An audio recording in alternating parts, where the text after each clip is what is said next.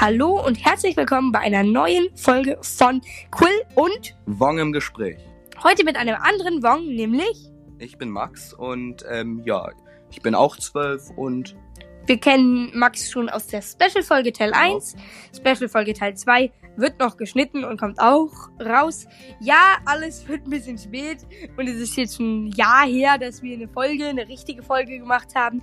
Aber jetzt geht's wieder los. Hoffentlich etwas regelmäßiger und nicht mit einem Jahr Pause. Aber heute wollen wir äh, die Mandalorian Staffel 2 Folge 1 bis 4 besprechen.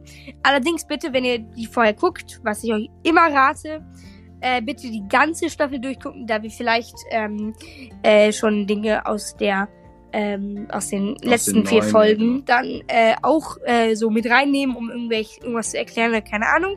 Von daher die ganze Staffel bitte einmal vorher durchgucken, dann anhören und dann kommt auch bald der zweite Teil raus. ja, genau. Sonst würde ich sagen, wir starten mit einer kleinen Zusammenfassung, damit ihr euch alle immer ein bisschen erinnert. Wir haben es auch gerade erst nochmal durchgeguckt, da es schon ein bisschen länger her ist. Ich meine, das war ja vor Weihnachten noch. Folge 1 war auf Tatooine, denn Mando hat von jemandem die Information bekommen, dass auf Tatooine andere Mandalorianer sein sollen. Dort geht er dann nach Mos Pelgo, wo sie eben sein sollen, trifft dort Cobb Vance. Cobb Vance hat eine mandalorianische Rüstung, nämlich genau die von Boba Fett.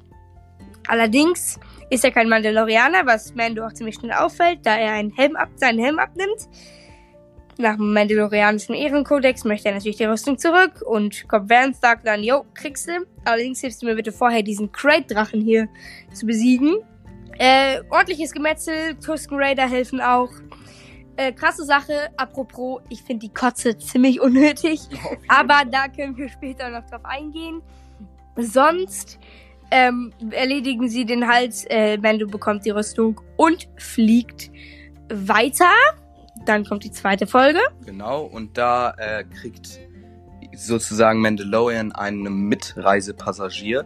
Und zwar eine Fröschin, oder? Das war Ja, eine Fröschin. Froschfrau. Also Froschfrau. es ist jetzt nicht direkt ein Frosch, aber irgendwie ist schon sehr eine froschige Spezies. Ja, und die nimmt natürlich die Eier auch mit, weil die hat Eier, das ist die letzte Spezies. Die letzten Eier ihres Also Lebens letzten- und ihre ja, Familie will sie retten und keine Ahnung, voll tragisch. Genau. Und die kriegt er mitgenommen und allerdings darf er nicht in den Hyperraum sozusagen springen, da die Eier sonst halt durch den Druck oder was auch immer kaputt gehen könnten. Und dann werden sie gejagt von den ähm, sozusagen Imperium-Polizisten. der von der neuen Republik. Das genau, ist das. von der neuen. Und ähm, ja, und da entkommen sie denen zum Glück, doch dann schlittern sie übers Eis sozusagen, fallen unters Eis. Zum Glück kein Wasser, hatte ich zuerst gedacht, aber nein. Und da kommen dann riesige Spinnen, die ich dann, ja, ich finde sowas ein bisschen eklig, ne, muss man selber sagen. Yes, ich auch. Und ähm, ja, dann wird, werden die zum Glück gerettet von ähm, den, Den beiden X-Flüglern da Genau. und vorhin. Und ähm, ja, daher auf das Thema gehen wir gleich nochmal mehr rein. Jetzt erstmal Genau. die dritte Folge. In der dritten Folge äh, fliegt Mando nach Trask, ihrem ursprünglichen Ziel. Dort trifft Frosch Frau, Frosch Mann, alles happy. Äh, erst kleine Kaulquäppchen schlüpfen. Ähm, und Mando geht in eine Bar dort, wo mh, er jemanden findet, der ihn zu den anderen Mandalorianern führen möchte. Dieser ist allerdings ein kleiner Assi und schubst Baby Yoda in so ein Becken, so ein Wasserbecken. Mando springt hinterher, allerdings packt er dann ein Gitter oben drüber, sodass Mando nicht raus kann. Und ja, dann kommen drei andere Mandalorianer mit ihren Jetpacks angedüst, retten ihn, holen Baby Yoda aus, dieser, äh, aus diesem Becken. Alles nice, erstmal. Denn dann nehmen sie die Helme ab und Mando denkt halt, yo, die haben auch nur von irgendwoher eine Rüstung. Allerdings erklären sie ihm dann, dass nicht alle Mandalorianer nach diesem strengen Kodex leben, sondern dass es eben nur die Kinder der Watch so machen. Für alle, die Rebels oder The Clone Wars kennen, die Death Watch wird das wahrscheinlich sein. Und das sind halt äh, Leute, die es alles sehr ernst nehmen. Ähm, ja, dann haut Mando erstmal ab, dann äh, retten die drei Mandalorianer ihn nochmal und dann äh, bieten sie ihm ein Angebot an. Sie jetzt sagen ihm, wo ein Jedi ist, denn er will Baby Yoda ja zu einem Jedi bringen. Dafür muss er ihnen helfen, ein Schiff zu kapern, was sie dann auch alle machen. Schiff ist gekapert, alles super. Und sie sollen zu, äh, äh, zu Ahsoka Tano, für alle, die The Clone Wars und Rebels kennen. Man kennt sie. Und jo, da beginnt dann die vierte Folge. Genau. Und da trifft tatsächlich äh, Mandalorian zuerst auf ein Dorf, wo ich sagen kann, das ist nicht so ein freies Dorf, ne? Jo. Und ähm, da bietet auch eine, wie hieß sie nochmal? Magistratin, ach, ich weiß gar nicht mehr, wie sie genau mit Namen hieß, aber es ist die Magistratin. Genau. Und die bittet ihm dann, äh, bietet ihm Beskar an, dafür, dass er dann ähm, die Jedi-Frau da töten soll, weil da tatsächlich eine ist, wie man auch schon davor gesehen hat. Und dann ähm, findet er die und er tötet sie noch nicht direkt. Also sie kämpfen ganz kurz. Und da sieht die, ähm, die Jedi, sieht die da Yoda. Ach, nicht Yoda. Baby Äh, Baby Yoda, genau. Und ähm, dann fangen sie erstmal an zu reden. Und das Gute ist halt, dass die Jedis können unter sich quasi mit Gedanken reden, so kann man so genau, sagen. Telepathie. Genau. Und, ähm, und ja, dann reden die und die finden auch raus, dass er ähm, Baby Yoda sozusagen heißt nicht Baby Yoda, sondern er heißt ähm, Grogu. genau Grogu. Und ähm, ja, und dann, statt dass er sie tötet, da hilft er ihr und ähm, die gehen sozusagen in dieses böse Dorf und retten da sozusagen alle. Beziehungsweise das Dorf selber ist nicht böse, sondern die Also, Magistratin ja, und genau. die unterdrückt halt die Bewohner und so. Und das ist halt alles nicht so nice in diesem Dorf. Ich persönlich würde da vorher nicht so gerne leben. Auf gar keinen Fall. Und ähm, ja, da kämpfen sie dann natürlich und ähm, tatsächlich, wie man sich denken kann, gewinnt, gewinnt äh, Mandalorian. Und ähm, ja, er nimmt sich dann halt so das Schwert mit. Er wollte Das Speer. das Speer. Er wollte das nicht nehmen, sondern ähm, die Jedi-Frau hat es ihm halt gegeben und hat gesagt, ja, es gehört dir. So und ähm, ja, Genau. Das sind erstmal die ersten vier Folgen in grober Zusammenfassung. Wie gesagt, sehr grob nur, aber ihr kennt ja alle die Serie, ne? Wie gesagt, ihr solltet sie vorher gucken. Wenn ihr es noch nicht gemacht habt, habt ihr jetzt einfach verkackt. Weil jetzt habt ihr alles schon gespoilert bekommen. Okay, ähm, ganz kurz, wollen wir nochmal die Folgen durchgehen, ein bisschen was sagen dazu, was wir so nice fanden, was wir schlecht fanden. Was, was sind Szenen, die dir, ähm, die dir von diesen ersten vier Folgen, ich nenne sie jetzt mal Staffel 2b, äh, 2a, äh, was fandest du in der Staffel 2a so an, also was waren so deine drei Lieblingsszenen? Musst du jetzt nicht ranken. Also Lieblingsszene, oh, kein Plan.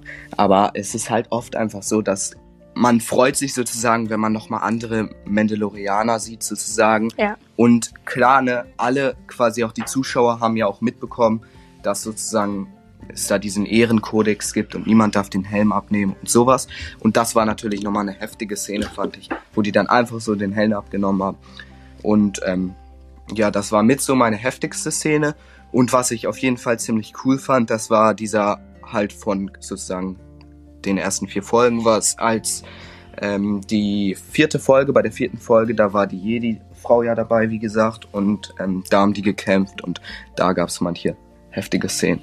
Ja, äh, genau, das ist auch eine meiner Lieblingsszenen. Die Eröffnungsszene, beziehungsweise nicht ganz die Eröffnungsszene, aber die Eröffnungsszene von Ahsoka Tano in der Folge, wo sie gegen diese komischen, irgendwie echt gruseligen Dü Düten, Düten, Düten, Typen kämpft, wo sie dann halt immer, wenn sie ihre Lichtschwert aus ausmacht, verschwindet sie ja dann so im Nebel. Das fand ich schon eigentlich ziemlich cool, Ja, war schon das ganz gruselig.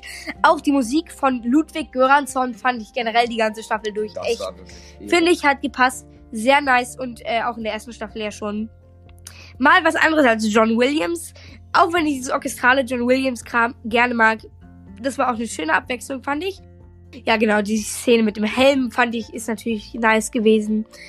Ähm, ja, alles war eigentlich tolle Szenen. Ich fand auch die Szene, wo dann äh, äh, wo Mando in der ersten Folge dann den Crate, also die Crate Action dann, wo sie dann mit den Jetpacks hier hin und da und hier und so fliegen, fand ich eigentlich auch schon ganz cool. Und da habe ich gemerkt, John Jetpack ist halt schon ganz nice so. Dieser Drache generell fand ich ganz cool. Wie gesagt, diese Kotze war so unnötig, finde ich. Nee, vor allem, man hat auch nicht richtig verstanden, so, ob das jetzt irgendwas Ätze war oder ob die ganzen Leute da unten drunter einfach ertrunken sind, weil es so viel war oder was auch immer. Ja, ich fand es einfach irgendwie, hätte man nicht machen müssen. Feuerspeien finde ich auch irgendwie ein bisschen blöd, weil, Bro, es ist Star Wars und nicht Herr der Ringe. ähm, nicht, dass Herr der Ringe blöd ist. Ich mag Herr der Ringe sehr gerne.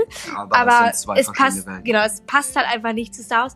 Aber ich finde, Bro, ein Drache muss halt auch mal nicht irgendwie was machen. Aber ganz kurz nochmal, wenn er immer so frisst, so Leute, hat ja ab und zu mal jemanden gefressen, dann, also, hat er nicht übel viel Sand mitgegessen Ja, dann? dachte ich auch immer. Hätte er nicht einfach den Sand auskotzen können?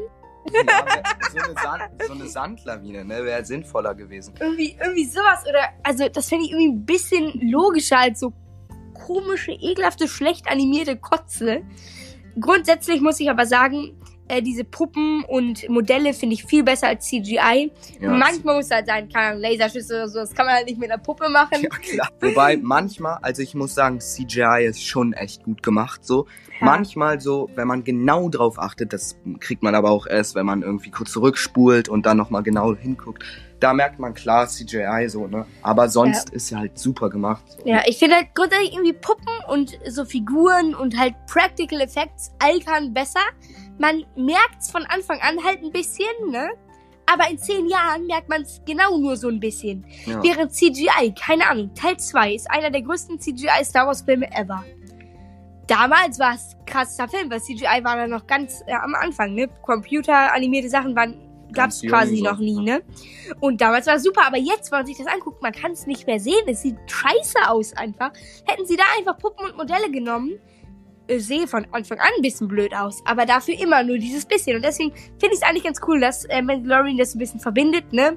Manche Sachen CGI, die halt einfach nicht gehen mit Puppen, ne? Ja, vor Keine allem, Ahnung. du musst halt auch überlegen, so bei Baby Yoda war es sozusagen äh, auch ziemlich schwierig, manche Sachen mit, äh, ohne, ohne, meine ich, ohne äh, CGI zu machen, weißt du? Genau.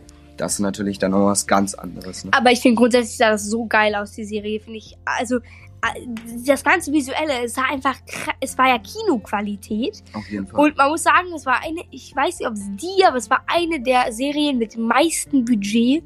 Und ich finde, das hat man auf jeden Fall gemerkt. Das sah alles so geil aus. Vor allem, man muss sich auch mal überlegen, so bei meisten Sachen ist es ja so, wenn du einen Film drehst, zum Beispiel einen Star Wars Film, da steckst du halt viel Geld rein, quasi in den Star Wars Film, aber das ist halt eine ganze Serie so und die geht natürlich deutlich länger und äh, da kommt natürlich einiges an Geld an. So sieht's aus. Und also wirklich, ich fand das sah alles so gut aus. Es, teilweise hat's ja, na gut, die Star Wars Filme waren ja auch schon ein bisschen älter, aber es hat ja die Star Wars Filme getoppt, was das Visuelle angeht. Und da muss man schon sagen, man hat richtig gemerkt, dass die viel Budget hatten. Auf jeden Fall. Sonst, ähm, ja, eigentlich war ja jede Szene ganz cool. Ja, klar. Ne? Ähm, was ich äh, unnötig fand, war der Satz in Folge 2 mit den Spinnen. Wenn du doch mal auf Toilette musst, dann tu's jetzt. So, so. Weil, Bro, ja, ich meine, es gibt durch Mandalorian jetzt Toiletten in Star Wars, ne? Aber, ähm, ja, gut, der Satz fand ich ein bisschen unnötig. Ja, vor allem, man muss auch dazu sagen, so, ich weiß jetzt nicht, wie es so in Englisch geklungen hätte oder amerikanisch oder was auch immer. Es ist nur halt oft so anders, weil, ähm, klar, ne, im Deutsch ist, ist genauso cool, so weißt du, aber manche Serien, Filme oder sowas sind in Englisch auch nochmal heftiger, weißt du. Ja, wir haben ja auch grundsätzlich das erste Mal, als wir es durchgeguckt haben, haben wir es auch auf Englisch mit deutschen Untertiteln geguckt. Aber ich muss sagen, am Anfang fand ich die deutsche Synchro sehr schlecht. Also irgendwie nicht gut getroffen, die Stimmen und so. Vor allem Mando fand ich nicht gut, aber inzwischen habe ich mich dran gewöhnt. Und ich finde, die Synchro kann man machen, finde ich. Grundsätzlich ist Deutschland eins der besseren Synchroländer, finde ich.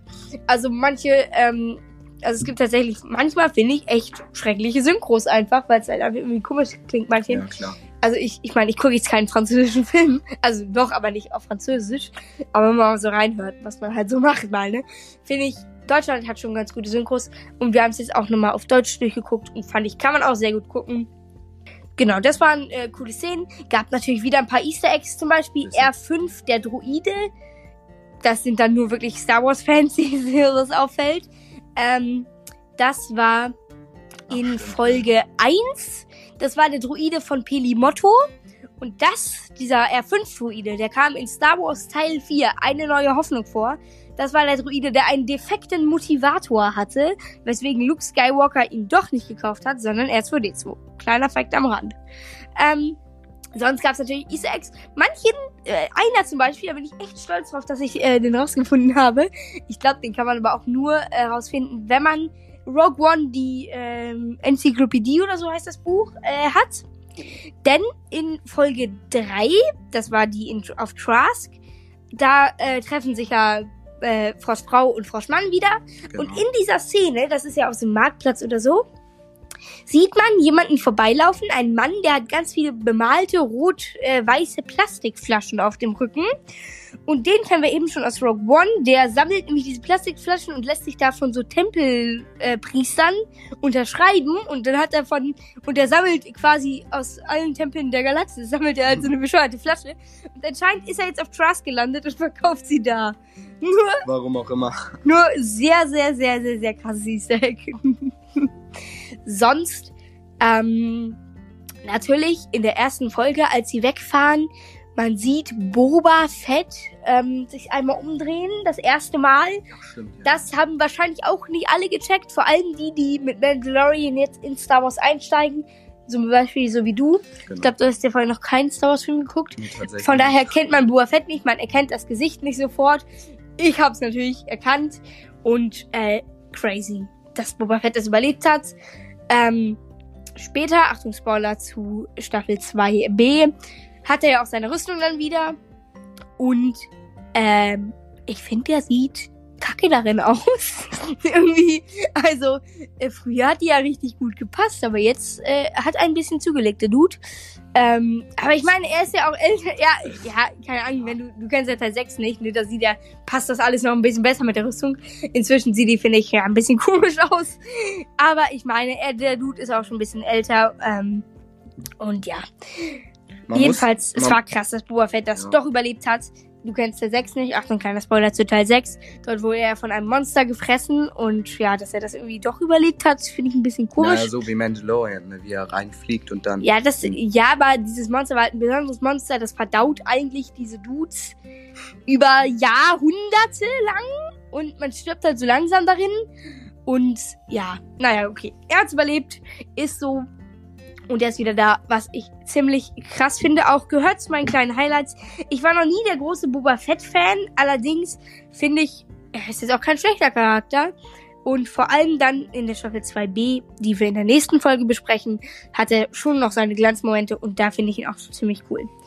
Sonst würde ich sagen, hast du noch irgendwas? Ja, also ich würde noch mal ganz kurz darüber reden, so ähm, was man noch so sieht, weißt du, weil klar, es ist alles super gemacht und was ich manchmal auch echt cool finde, ist so, dass die dann wirklich für dieses, ähm, für die Razor Crest so halt einfach Modelle benutzen und die dann, was weiß ich, von Ja.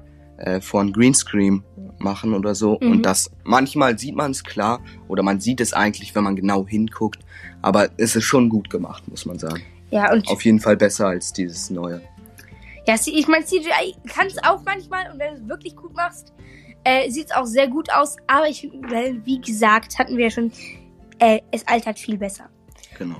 Sonst würde ich sagen, wenn ihr irgendwelche Meinungen zu der Staffel 2a, das ist jetzt unsere Bezeichnung, die gibt's so nicht, habt Dinge, die wir vergessen haben oder so, könnt ihr es uns gerne schicken. Ihr findet alle Adressen und äh, Infos, wie ihr uns schreiben könnt, auf der Website quill-wong.com.